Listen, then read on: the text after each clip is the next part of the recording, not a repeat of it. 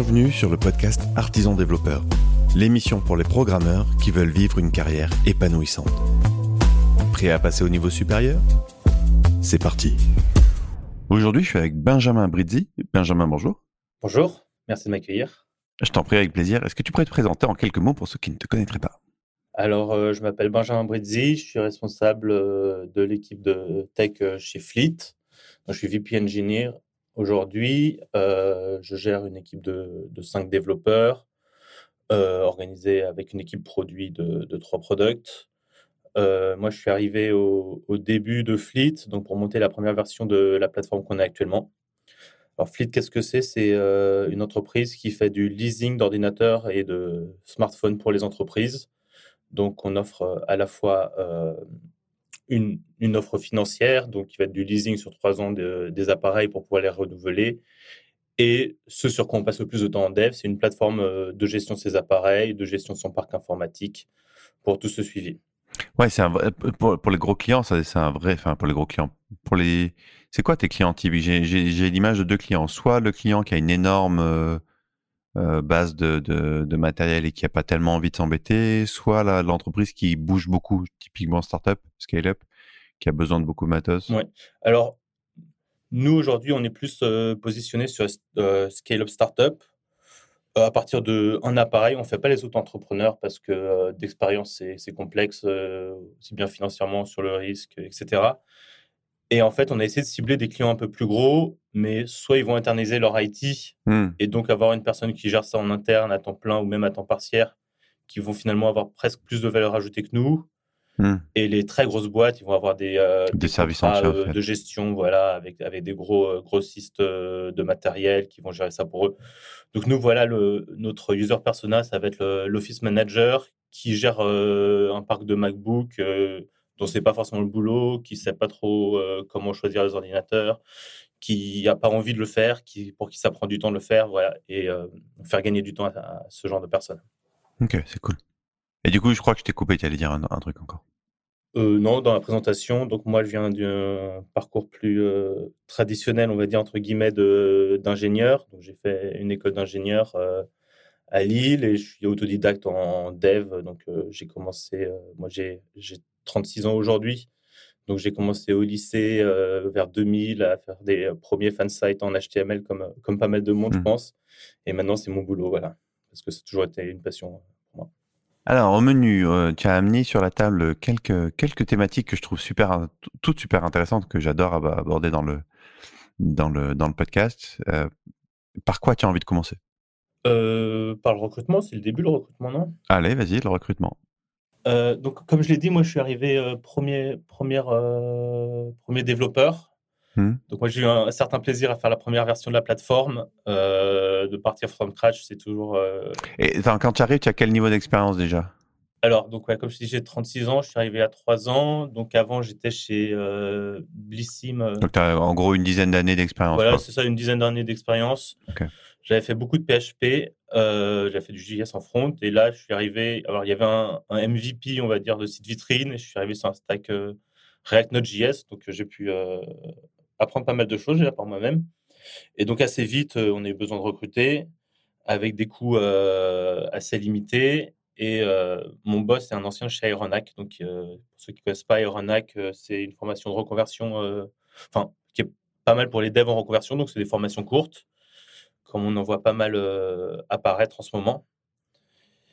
Et donc, c'était un peu euh, la source logique pour, pour le recrutement de passer par des étudiants d'Aeronac, parce qu'on avait un, partenariat privilégié avec eux. Et donc, voilà, donc j'ai pas mal de, challenges sur ces recrutements. Donc, on est passé d'abord euh, par des stages ou des contrats courts, euh, dû au fait qu'on est une boîte bootstrappée, qu'on n'a pas forcément un budget euh, énorme, donc euh, voilà, en fait, c'est toujours un compromis entre passer plus de temps à former versus avoir quelqu'un euh, opérationnel tout de suite, euh, mais qui va être plus cher. Donc on a pris, la première option parce qu'on avait plus de, temps que d'argent, on va dire. Et voilà, donc j'ai eu, eu pas mal d'aventures, on va dire, avec. Alors, pas, j'ai cité Aeronac, mais on a bossé avec pas mal d'autres formations de, type, de ce type-là. donc avec Et en fait, le problème de, ces formations, alors est-ce que c'est un problème ou est-ce que c'est au contraire quelque chose de positif? C'est que c'est ouvert à tous, il y aura tout type de profil, des gens qui sont là pour les bonnes raisons, pour des mauvaises raisons. Et ce que j'ai euh, remarqué, tu me diras ce que ce que tu en penses, c'est que euh, le métier de dev, il s'est énormément démocratisé.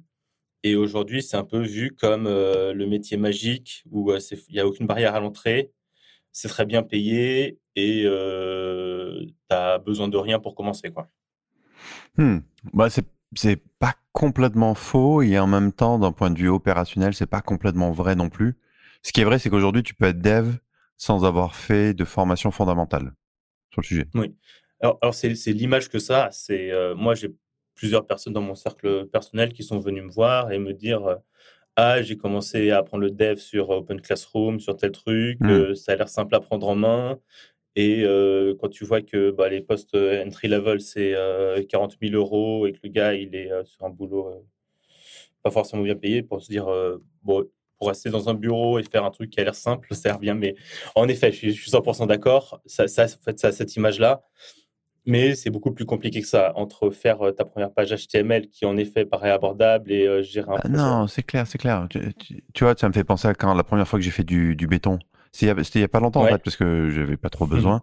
Première fois que j'ai fait du béton, j'étais à la fois émerveillé de la simplicité de cette technologie, parce que je pense qu'on peut dire que le béton c'est low tech, tu vois.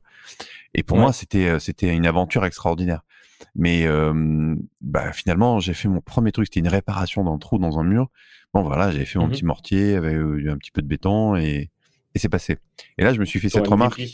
C'est bon, euh, je sais faire du béton, mais c'est pas pour ça que je suis maçon. C'est pas pour ça que je saurais mmh construire une grande baraque et encore moins que je vais être architecte et capable de te construire un immeuble. Quoi. Mmh et et, euh, et c'est un petit peu pareil, je crois, en info. C'est-à-dire qu'aujourd'hui, les frameworks, les langages sont arrivés à un tel niveau d'abstraction mmh que oui, tu peux, euh, tu peux effectivement apprendre à faire et tu n'as pas besoin euh, de faire, par exemple, ce que j'ai fait, une formation hyper fondamentale où moi, dans mes études, j'ai construit un ordinateur de A à Z. C'est-à-dire, on a construit des microprocesseurs, un BIOS, une carte mère, euh, un système d'exploitation, un compilateur. Tu vois, j'ai fait toutes les couches, toutes. Et c'était hyper riche. Et j'ai mis du temps à m'en rendre compte à quel point ça me servait au quotidien. Mmh Mais on peut aussi très bien faire sans aujourd'hui. Par contre, je pense que celui qui fait sans, il va plus galérer. Il, la moindre difficulté technique, il va buter. C'est-à-dire que cet investissement qu'il n'aura pas fait initialement, il faudra qu'il le fasse dans le temps. Et donc, il compense. C'est ça. Et le fait qu'il y ait un essor de ces formations courtes, bah forcément, tu n'as pas le temps de construire la carte mère. Ah bah non, bah non, tu as, à peine le temps d'effleurer euh, comment tu euh, utilises euh, une techno alors que tu envoies une par semaine pendant 20 semaines. Moi, le, moi, le recul que j'en ai, parce que dans, dans quand j'avais mon studio, on a, on a eu fait appel à ça. Mon premier mmh employé vient, vient d'une reconversion. Ça a été un pari gagnant. Mais derrière, on en a essayé une dizaine et ça, il n'y a plus de match en fait. Oui, bah, c'est le fait de la démocratisation, c'est qu'il y a un écart de skill énorme, entre ceux qui font ces formations et qui, euh, pour qui ça fonctionne, et ceux que tu vois même pas sur le marché de l'emploi parce qu'ils font la formation, ils arrêtent au milieu, ou ils se découragent, ou ils se rendent compte que c'est pas pour eux. Moi, pour moi, un gars qui sort d'une formation comme ça pour qu'il soit productif, et euh, si quelqu'un entend ce podcast et n'est pas du tout d'accord avec moi, je lui donne le micro très volontiers. Euh, mais j'ai étalonné un truc à deux ans, quoi. Alors après, selon le mmh. niveau du mec, s'il est plus smart, s'il est plus passionné, qu'il bosse dur, que ça percute plus vite, ça peut être réduit. Mais pour que le mec arrive à produire vraiment euh, du code de, prod euh, que tu puisses pousser sur euh, master tranquille serein, quoi. j'ai, voilà, j'ai à bac, il faut deux ans. Donc il faut, c'est un gros investissement en fait. Et qu'est-ce que déjà, qu'est-ce que tu en penses de ce deux ans? Je vais peut-être pouvoir un peu te contredire. Je vais chercher quelqu'un pour te contredire. bah, moi aussi, la première personne que j'ai recrutée chez Fleet, c'était donc il y a deux ans et demi. Donc ça fait deux ans et demi qu'elle est chez nous. Et on a mis du code en prod euh, la première semaine. Alors, je précise, c'est que euh, à, l'époque, le, projet était très simple. Le projet avait six mois. Donc, euh, moi, j'ai fait, attention dans mon stack à pas mettre de complexité. Donc, on fait que du JavaScript pur versus du TypeScript. on pourra en discuter aussi. Euh, ça, c'est encore un autre sujet. Donc, c'est du JavaScript front, JavaScript back. Il y avait à l'époque un site vitrine euh, qui est très simple, qui est quasiment que des composants statiques, sur lequel, voilà, on peut monter en compétence assez vite. notre plateforme de gestion, elle faisait trois pages, une page utilisateur, une page pour voir les d'appareils, etc. Donc, cette personne, elle a un peu grandi avec, avec le, système, ouais. Voilà. Et je me rends compte qu'en effet, aujourd'hui, en regardant les profils en reconversion, ben, quand ils arrivent chez Fleet pour des, pour des stages, souvent, ils ont beaucoup plus de mal parce que la plateforme s'est complexifiée. Alors, on peut toujours trouver des petits projets, les faire bosser un peu sur le site vitrine pour commencer, pour se faire la main, sur des petits outils de back-office qui vont être très indépendants du reste du système, etc. Donc, il y a quand même des, portes. Mais oui, avant d'être 100% autonome sur un projet euh, Full.js, disons, peut-être que deux ans, c'est un chiffre, euh, j'aurais dit un peu moins. non, mais je, je, je, prends le côté pessimiste du chiffre parce que hum, euh, parce que même, même moi, tu vois, Marc a été le premier employé. Il a, en quelques mois, il a, il a réussi à être autonome.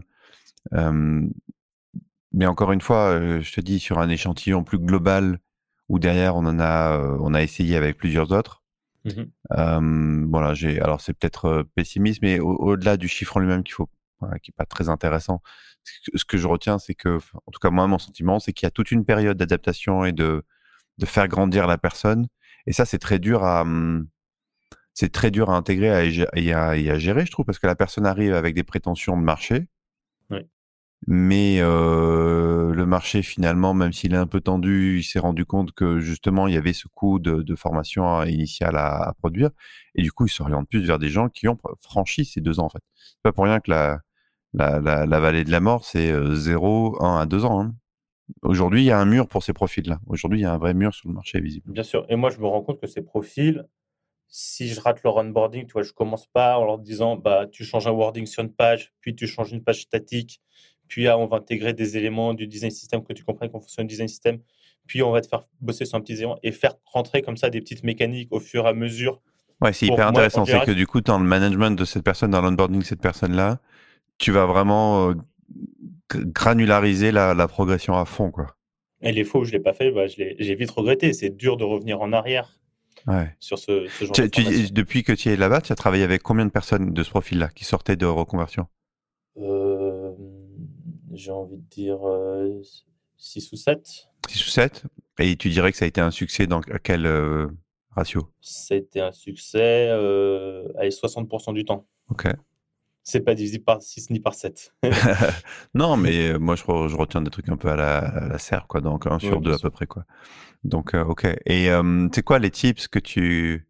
C'est quoi les patterns et les anti-patterns pour réussir à intégrer ce genre de profil que tu as, que tu as constaté?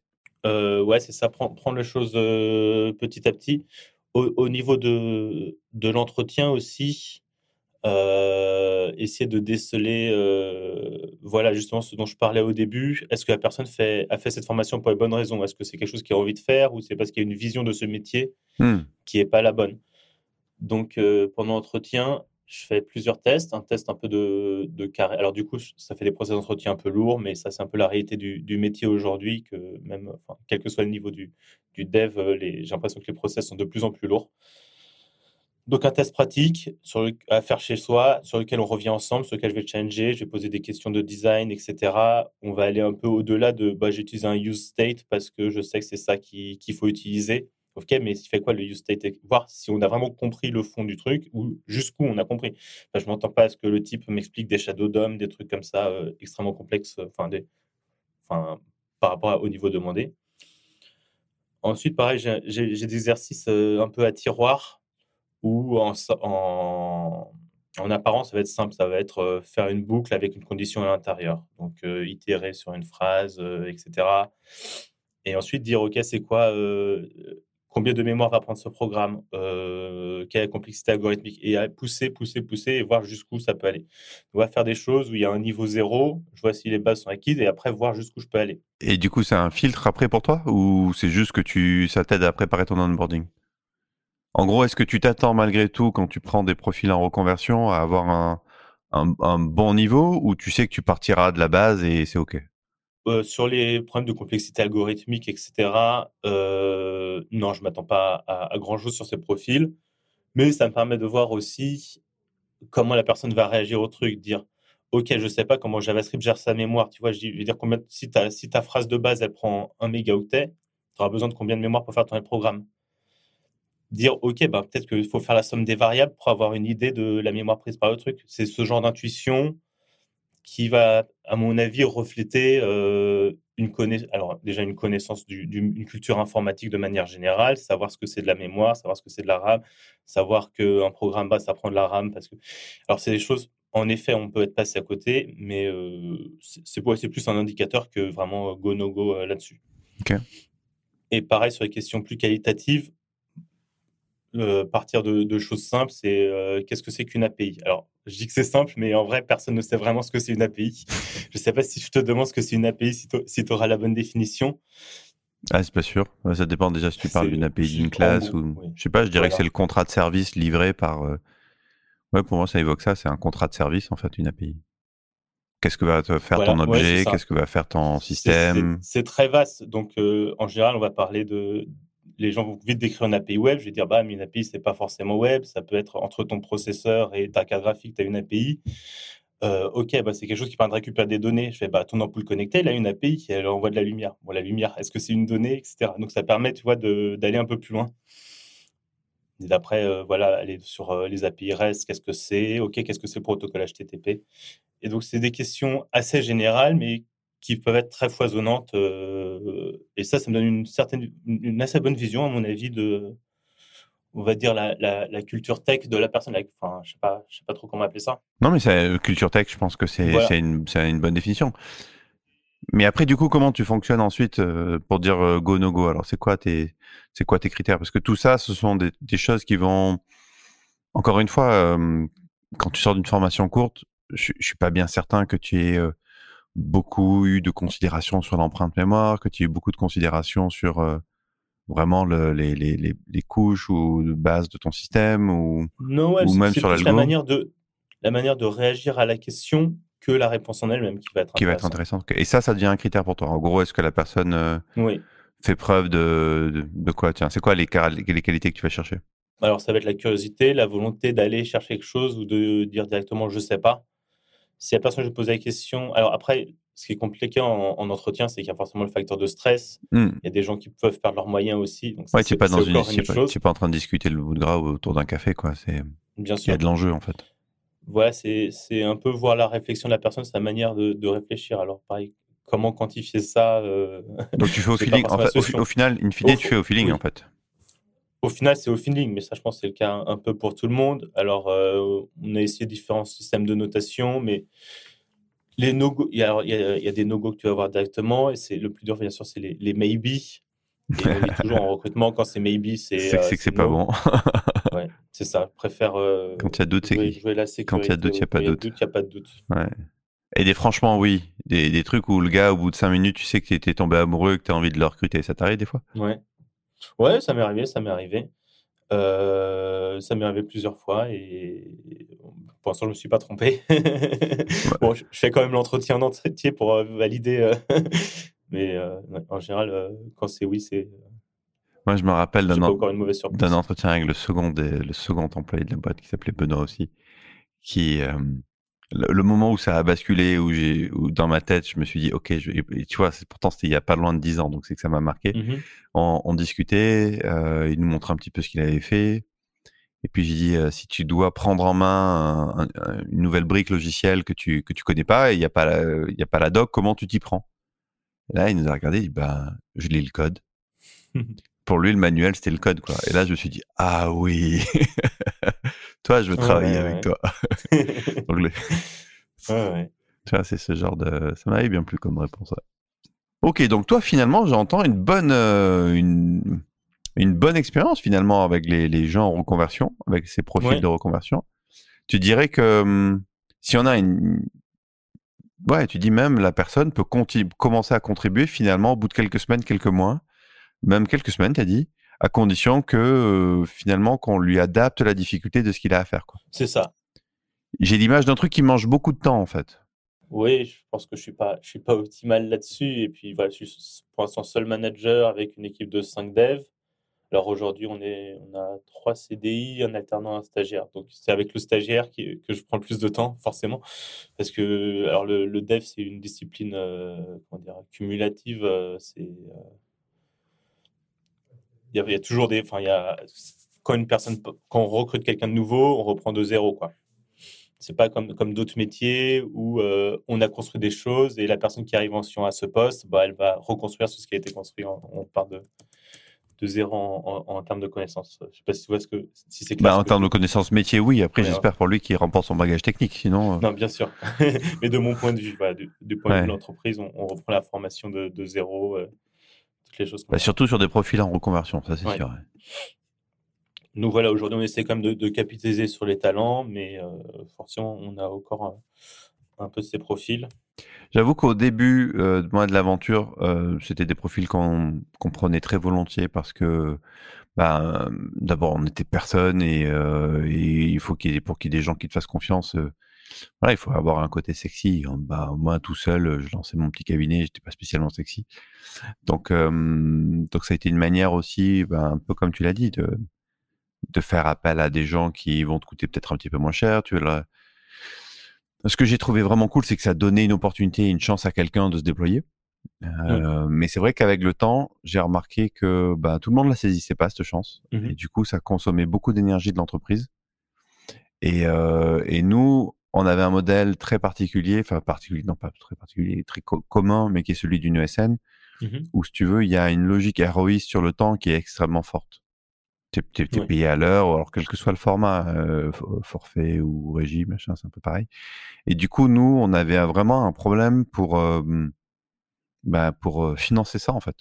Pour financer cette montée en compétences, dans le modèle, moi, j'y arrivais pas. J'arrivais pas à vendre assez cher mes prestations pour avoir la marge de, de, de prendre à notre charge quelqu'un. Et au-delà du coût direct de la personne, il y avait le coût indirect, c'est que quand un des devs s'occupait de lui, il produisait pas, en fait. Bien sûr. Oui, le, temps de recrutement euh, en, Le temps d'encadrement, de formation, d'aide. Et... Si ça fonctionne pas. C'était. c'était, Ouais, l'équation, elle marchait pas toujours, voire rarement. Et du coup, à un moment donné, c'est vrai que. Bah, on s'était dit finalement, on marche bien à trois, on continue à trois.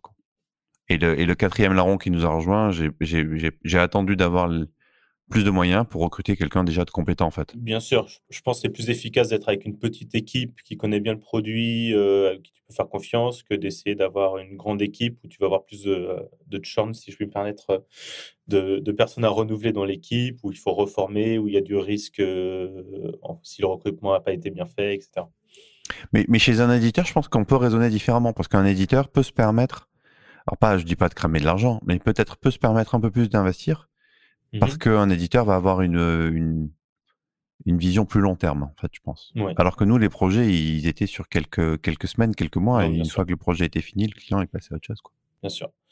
Et je ne sais pas si c'est le cas pour toi aussi, mais j'ai l'impression que le marché a énormément, enfin le marché de recrutement de dev a énormément changé depuis, depuis la pandémie. Ouais, clairement. Et comment tu le vois, toi? Dans quel sens tu le vois? Alors, comme j'ai fait beaucoup d'entretiens avec des gens en reconversion, il y a beaucoup de gens qui sont pour qui ils se sont dit que c'était le bon moment pour changer de métier. Alors, soit parce que leur boîte a, coulé tout simplement, soit parce qu'ils ont eu le temps de se remettre en question, euh, etc. Et que, ou qu'ils avaient plus de temps libre, qu'ils sont lancés dans des formations à côté de leur boulot, que ça leur a plu, ils ont pris une formation plus longue.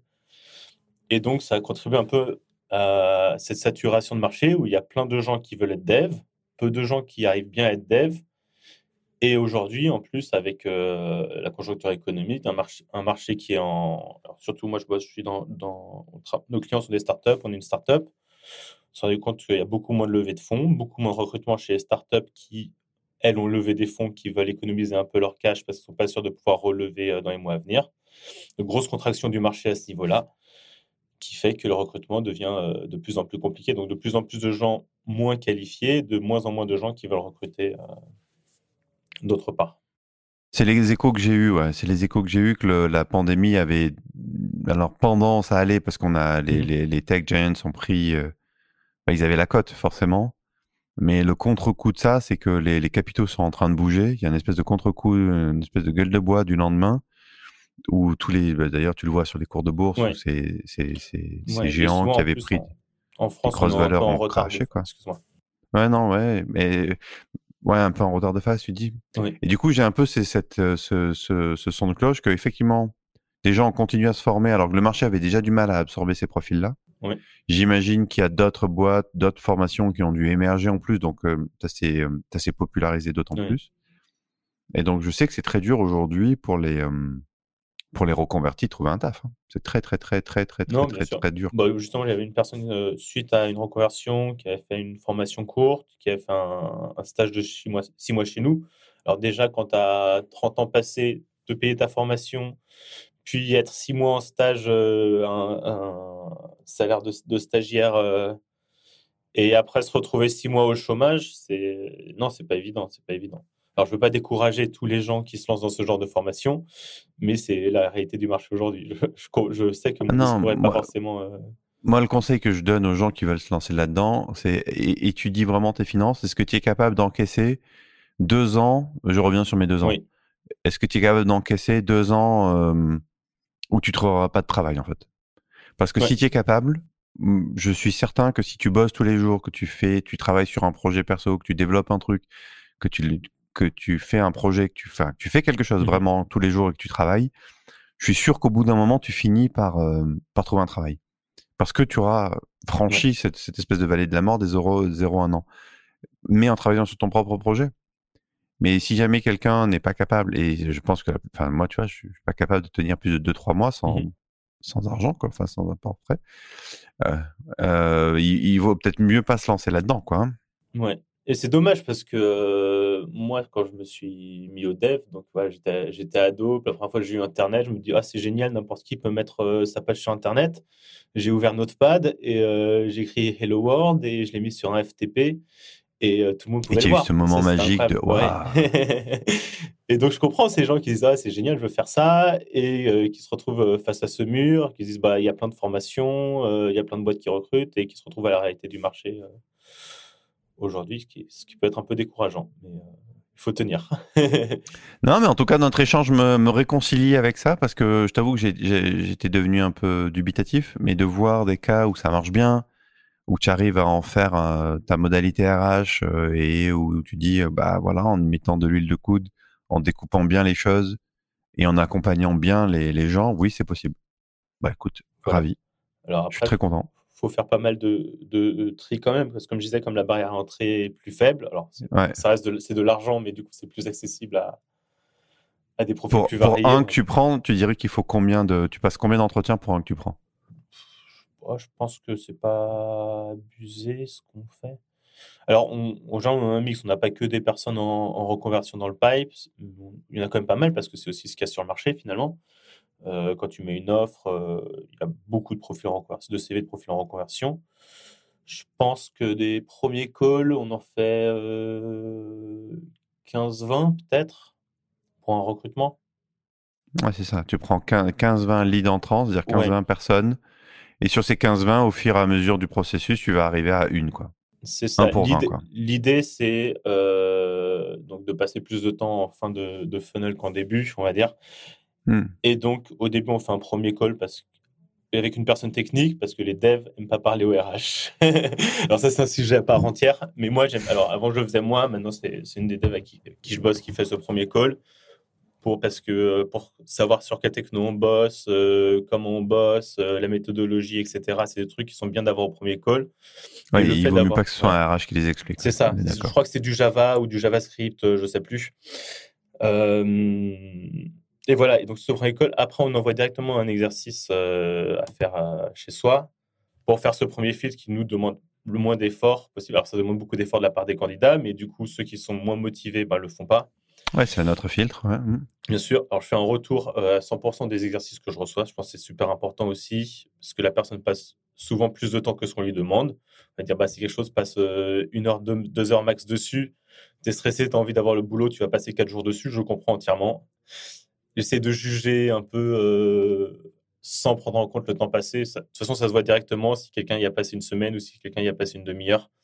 Ah ouais? Dire, tu, le vois à quoi? Bah, peut-être pas, peut pas directement, mais euh, alors déjà, je, demande de mettre le truc sur GitHub, donc on voit s'il y a 12 commits. D'accord, ouais, tu vois les commits, tu vois alors, les dates. Ça ne veut pas forcément dire. Il y a grand-chose. Du coup, c'est du copier-coller de code, les euh, variables n'ont pas les bons noms, etc. Parce que c'est comme un, un exercice assez standard qu'on fait faire. Ok. Euh, il y a des, petits red flags comme ça. Donc, je fais toujours un retour là-dessus. Et donc, après, en général, on a déjà, euh, on, va dire, on va passer, passer la, plupart des gens à l'entretien physique, quand même, pareil, comme il y a l'effort qui a été fait sur l'exercice, même si c'est pas parfait, et rechanger cet exercice pendant l'entretien physique. Parce que c'est bien de discuter sur du code. C'est un truc super important de voir comment la personne réfléchit. Euh, après, il y a aussi un peu les pages stagiaires clandestins qui ont trouvé un repository qui faisait exactement ce qu'on voulait, ou c'est le cousin qui est dev depuis 10 ans qui a fait exercice pour lui. Ça, du coup, on le détecte vite en parlant du code. Hmm. Et voilà, en fait, ce premier filtre, il va filtrer déjà pas mal de gens et on va avoir euh, les 8-10 entretiens physiques pour un recrutement. Je pense qu'on est assez, assez standard là-dessus. Ok, intéressant. Bon, c'était notre premier sujet. est-ce, que tu, hein. est-ce que tu as encore des trucs que tu as envie de dire sur le recrutement? Euh, Je pense qu'on pourra en parler des heures, mais là, rien ne, va, ne vient à la tête. Allez, moi, je, tu m'avais proposé de parler du mise en place et du maintien d'un design system. Vu que j'ai fait, euh, vu que j'ai eu l'occasion d'interviewer deux boîtes, je suis, curieux aussi de voir un peu comment sur le sujet. Euh, comment est-ce que vous avez mis ça en place? Qu'est-ce que ça vous apporte au quotidien? Est-ce que c'est un vrai, un, vrai garde-fou quand on a des gens typiquement qui sont en reconversion, qui vont peut-être avoir besoin d'un peu plus de cadre?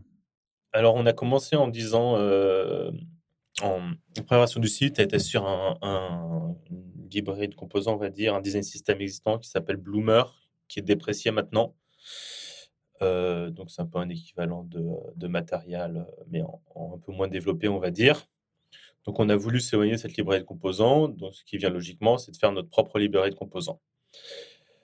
Euh, on s'est dit, soit on fait tout de suite ce 150 composants, on a un truc complet, ça va être super, et ça va prendre deux mois de dev, on, a, on est deux personnes dans l'équipe, on n'a pas le temps de faire ça.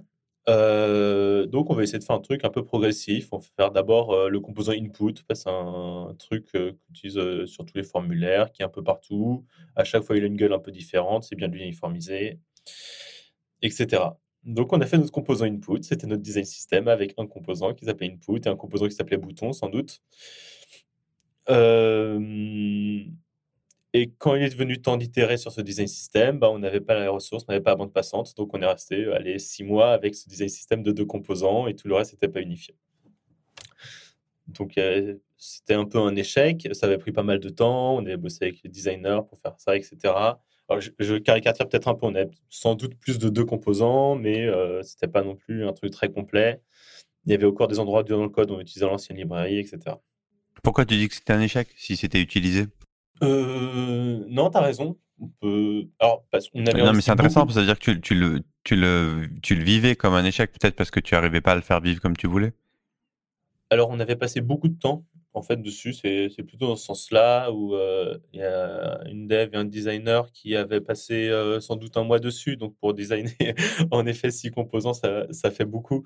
Alors, bien sûr, avec tout, tout le reste du boulot un peu en fond, c'était peut-être pas du 100%, mais il y avait quand même pas mal de, de temps dédié dessus.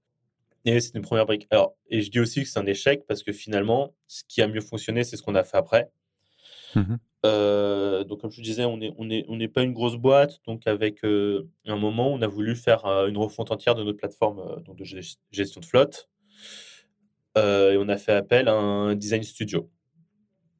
Et donc, eux, ils avaient cette expérience que nous, on n'avait pas de faire un, comment dire, un design un peu unifié et de dire on va travailler en atomic design, donc on va définir nos composants, définir nos atomes, nos molécules, nos systèmes faire tout ça de manière unifiée et faire toutes les maquettes Figma à partir de ça. Donc, avoir les composants dans Figma qui vont apporter dans chaque maquette, etc. Et à partir du moment où on refaisait un gros redesign comme ça, from scratch, euh, carré, où le design était cohérent avec euh, le. Alors, les, on va dire, les maquettes étaient cohérentes avec le design system, euh, bah, il fallait que le dev soit cohérent. il fallait aligner. C'était quand même vachement plus simple d'aller vers ça. Quoi.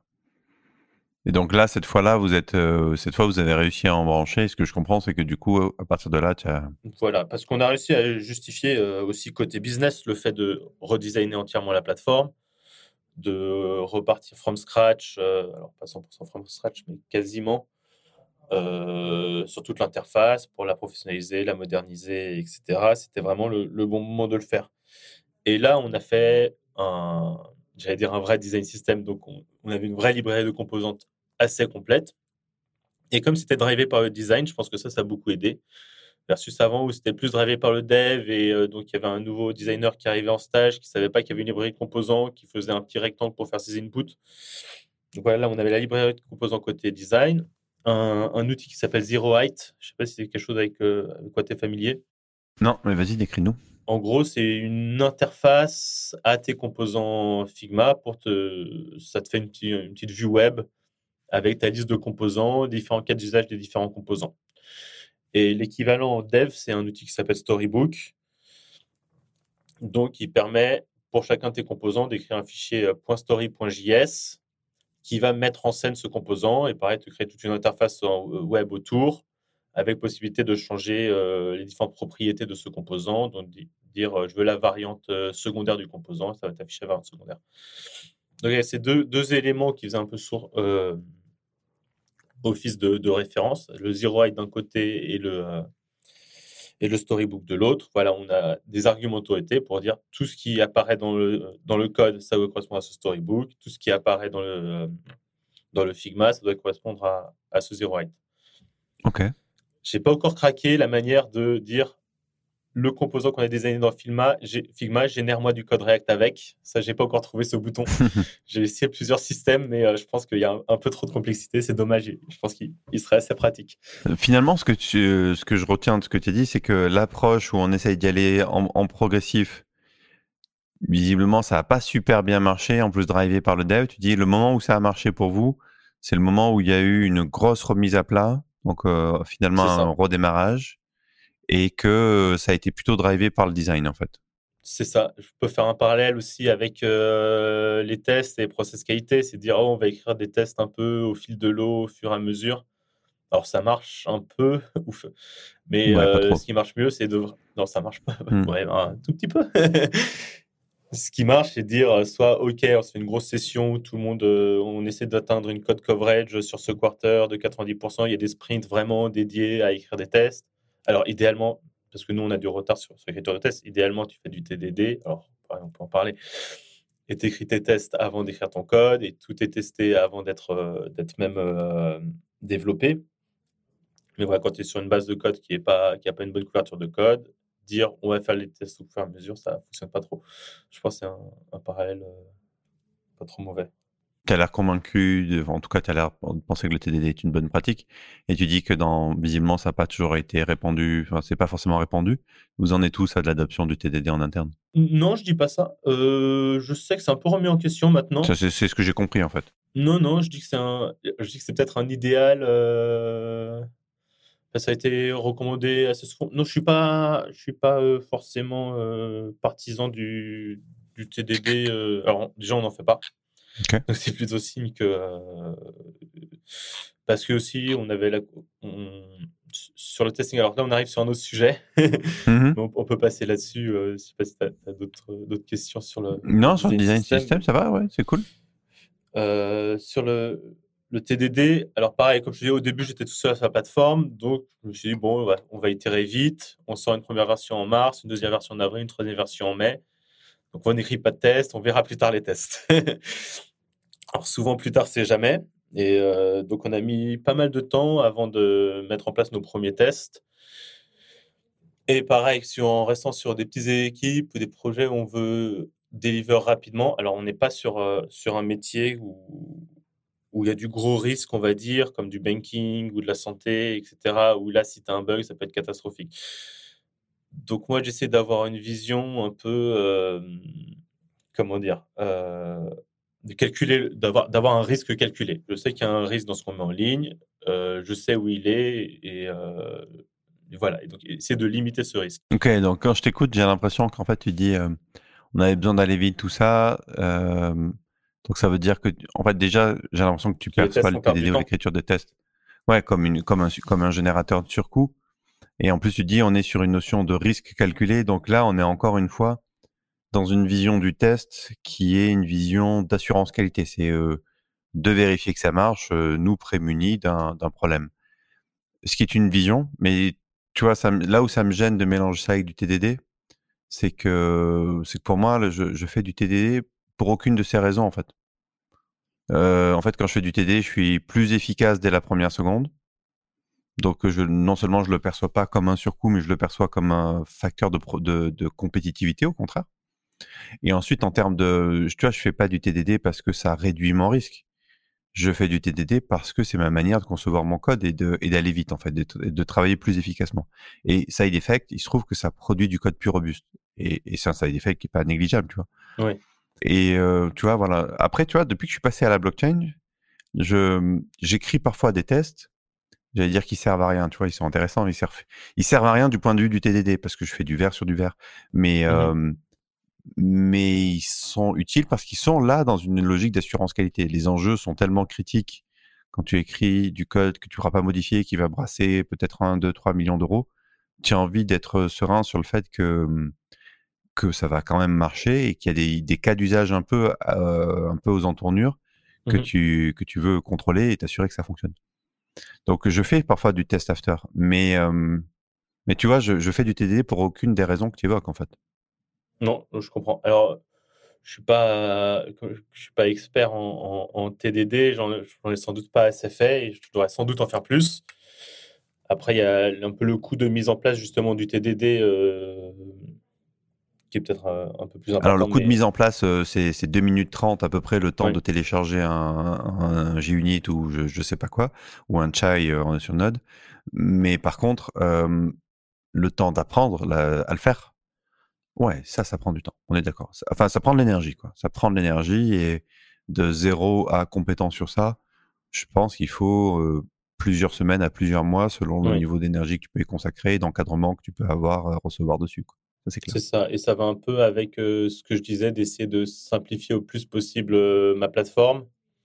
Quand je parle de la plateforme, ça va être la plateforme de code, on va dire pour justement avoir le plus faible coût à l'entrée, pour justement ces recrutements, le premier sujet dont, on parlait, qui se fasse le plus simplement possible. tu vois, si j'ai une personne d'une formation courte qui arrive, je lui dis alors c'est du TypeScript, tu n'en as jamais fait, et c'est du TDD, tu n'en as jamais fait, je vais avoir plus de problèmes. Ben, je sais pas parce que mmh, parce que le TDD, si tu l'enseignes, en fait, c'est si tu l'utilises. Mmh, en fait, je me rends compte que ça pose comment dire, pour, pour, des gens qui découvrent un petit peu, quand tu intègres quelqu'un dans une, dans une culture déjà forte, c'est pas, c'est pas ouf. Bon, ça demande de l'énergie, c'est sûr, ça demande de former la personne, c'est certain. Et tu as raison, ça lui en met une couche de plus. Mmh Mais euh, ça peut très bien s'intégrer dans la pédagogie. Si c'est naturel pour toi, ce sera naturel pour lui. D'accord. Et même au contraire, tu vois, le TDD t'amène, euh, un code qui est encore plus simple. Mmh en général, quand tu conçois en TDD, quand tu bah, moi j'ai remarqué que j'écrivais moins de code, que je l'écrivais de manière plus affûtée, beaucoup plus juste. Donc tu simplifies en général pas mal ton, ton système. Et, euh, et en plus, là pour le coup, tu as un garde-fou qui est hyper appréciable, c'est que bah, tu sais que si tu passes tous les tests, a priori c'est que tu rien cassé. Donc c'est hyper aidant pour quelqu'un qui arrive sur un projet d'avoir une couverture à 99% parce que tu sais que tu as peu de chances d'avoir cassé quelque chose. Bon, je suis pas en train d'essayer de te vendre le truc, hein, c'est pas le sujet. mais, justement, tu vois, je me, dans ta situation, je me serais dit que c'était une pratique, au contraire, hyper aidante, quoi. Tu vois. Je suis d'accord. J'ai peut-être été par le passé un peu dogmatique sur le TDD en me disant bon, ça, ça prend du temps et finalement, euh, si c'est mal fait, il y a quand même des, des bugs qui passent au travers. Mais euh, je te promets de, donner ah une, nouvelle chance au TDD. yes, une victoire, une victoire. une chance, je dis pas. non, mais, mais moi, c'est ma victoire. Après que tu le mettes en œuvre ou pas, j'ai envie de te dire, c'est ton, ton problème. Mais là, euh, là où j'ai une victoire, mm. c'est d'avoir euh, fait bouger. Et puis surtout, pour toi qui écoutes et qui a bougé, je ne sais pas combien il y a d'auditeurs que ça va questionner parce que les arguments que tu as, c'est ce qu'on entend tout le mmh temps, en fait. Donc, en la matière de répéter, de, de mmh. tu sais, parfois pour enfoncer un clou, faut taper plusieurs fois dessus. Mmh ça fait pas de mal. Et puis il y a peut-être des gens qui écouteront cet épisode et qui se diront que c'est un truc qu'ils ont très envie de faire écouter à leurs collaborateurs et, et ce sera l'occasion d'un épisode partagé. Donc, il y a toujours de la vertu à revenir sur ces fondamentaux-là. Un truc que j'ai remarqué en, en, mettant en place des tests, alors pareil, je pense que c'est des choses qui s'effacent en, ayant une meilleure couverture de tests, en étant plus rigoureux sur les tests, c'est que, comment dire, il y a le fait que les tests, j'ai vais avoir des devs qui vont dire, ah bah c'est bon, de toute façon, s'il y a des bugs, les tests les attraperont. Donc, on a une perte de vigilance du fait qu'il y ait des tests qui sont derrière et de dire bon, les Ah, tests mais passent, c'est carrément. que, mon, c'est que mon code est bon. Mais carrément. Mais c'est pas une. Là, c'est rigolo, tu vois, encore une, une manière de voir les choses. C'est pas une baisse de vigilance. C'est que tu, c'est que tu éteins complètement ce truc-là. Et du coup, là où j'ai l'impression que toi, tu le vis, tu le perçois Mhm. comme quelque chose de, comme peut-être un facteur de risque, comme quelque chose qui est pas bien. Mais au contraire, le fait de pouvoir te concentrer uniquement sur ce que tu es en train de faire. Et tu sais, si, sans TDD, avant, je me rappelle, avant, j'avais une espèce de cartographie mentale de tout mon système. Ouais. C'est, ça demande une énergie, mais colossale à ton cerveau, en fait, d'avoir en permanence tout ton système en tête, de réfléchir à tous les impacts que tu vas pouvoir avoir. Est-ce que je suis pas en train de faire une connerie? Est-ce que je suis pas en train de casser un truc? Tu vois, je revis des moments de stress. Là, j'ai tout mon, tout mon estomac qui est déjà en train de se recontracter là pendant que je repense à ces moments-là. Parce que, littéralement, je vivais dans la peur permanente de casser un truc. Avec les tests, j'ai- je n'ai plus à me soucier de ça, en fait. Si c'est vert, c'est que c'est bon. D'accord. Et donc, mon esprit peut, tu vois, je libère un max de RAM et, et 100% de mon CPU est dédié à la tâche que je suis en train de faire là, ici et maintenant. Mais dans ce cas, tu as besoin que ton test couvre 100% des cas d'usage. Est-ce que les tests peuvent couvrir 100% des cas d'usage? Bah, si tu bosses en TDD, c'est un, c'est un, c'est, c'est comment dire, c'est natif, tu vois. C'est Hmm. la couverture à 100% quand tu bosses en TDD, c'est juste normal en fait. Ce qui est anormal, c'est quand tu es en dessous, puisque dans le processus, tu es obligé de, de d'écrire un test rouge avant. Donc il y a forcément le test qui va couvrir le morceau de code que tu es en train d'écrire. Si c'est pas le cas, c'est que tu as écrit trop de code. Et auquel cas, tu peux. Attention, je suis pas en train de dire que le TDD te garantit quoi que ce soit. hein. Comme tu l'as Mm. dit, mal mis en œuvre, euh, ça, c'est comme tout. hein, Il n'y a pas de magie. Mais l'outil est tellement simple. Tu crées un test qui marche pas et tu le fais passer et tu refactores. Tu vois, c'est, tu vois, c'est enfantin. Mais le mettre en œuvre t'amène ça. Et donc, oui, de base, la plupart des projets sur lesquels on était, alors on n'était pas à 100%. C'est toujours des cas un peu chiants aux limites, notamment les cas d'erreur, qui sont pourtant Mhm. ceux les plus intéressants à tester. Mais je reconnais que j'étais plutôt dans la zone des 98%. Mhm. Euh, sur certains projets, on se, on se fixait une. Quand on sentait que le projet était peut-être un petit peu plus gros, avec plus d'enjeux, on se fixait une, une règle simple. Alors, pas forcément le 100%, mais la règle qui a le mieux marché, c'est tu n'as pas le droit de baisser le coverage. D'accord. Et donc, forcément, tu es, obligé d'inclure une espèce de courbe tendancielle où tu augmentes. Donc, j'ai le souvenir d'un projet où on avait dû démarrer cette règle à 95-96%, et au bout de quelques temps, on était à 98, tu vois. Mais le truc, voilà, t'as pas le droit de baisser la. Et ça te donne des trucs très drôles. Hein. Ça donne des trucs parce que comme tu... on réfléchit en termes de proportion, ben, parfois ça veut dire que tu vas aller chercher à supprimer du code pour jouer sur les ratios, des trucs comme ça. Alors, C'est un peu sioux, mais voilà. Et les- du coup, aller chercher le dead code aussi. euh, Exactement. Et Ouais, tout ça. ta base de code finalement. Donc tout ça, c'était quand même bon finalement pour le code. hein. On, on jouait un peu, on trichait un peu aux entendures parfois, mais c'était quand même bon pour la, pour la base de code. Donc ouais, tu, alors oui, tu as raison. Si tu, tu t'amuses pas à avancer, euh, tu vois, tu vas pas conduire sur l'autoroute à 140 les yeux fermés. Donc oui, il faut que tu aies des, tes batteries de test. Mais si tu l'as démarré en TDD, tu les as en fait. Mhm. Et si tu l'as pas démarré en TDD, ça veut dire qu'il faut progressivement y aller. Et je t'invite vraiment à faire cette expérience et, et de te rendre compte que justement, tu peux poser au contraire toutes ces préoccupations que tu as de est-ce que ça va pas clasher pour, euh, pour partir sur ça, quoi. Ça marche. libérer l'espace. On arrive à la fin de notre boîte de temps. C'était super d'échanger avec toi. Est-ce que tu peux nous dire si les auditeurs veulent en savoir plus où est-ce qu'ils peuvent te retrouver? Alors, euh, sur mes réseaux sociaux, euh, sur LinkedIn, euh, Benjamin Brizzi, ou sur Twitter, et donc je travaille chez Fleet, fleet.co. Merci Benjamin. Merci beaucoup. Quant à toi, cher auditeur, bah écoute, la perche est trop, trop bien tentée. Si tu, si tu as envie de découvrir le craft, de savoir un petit peu ce que c'est, il y a un super article sur le, sur le, pod- sur le podcast, non, sur le blog Artisan Développeur, artisandéveloppeur.fr. Tu verras, il y a tout un article sur le craft. Et bah écoute, je te remercie de ton attention et je te dis à bientôt.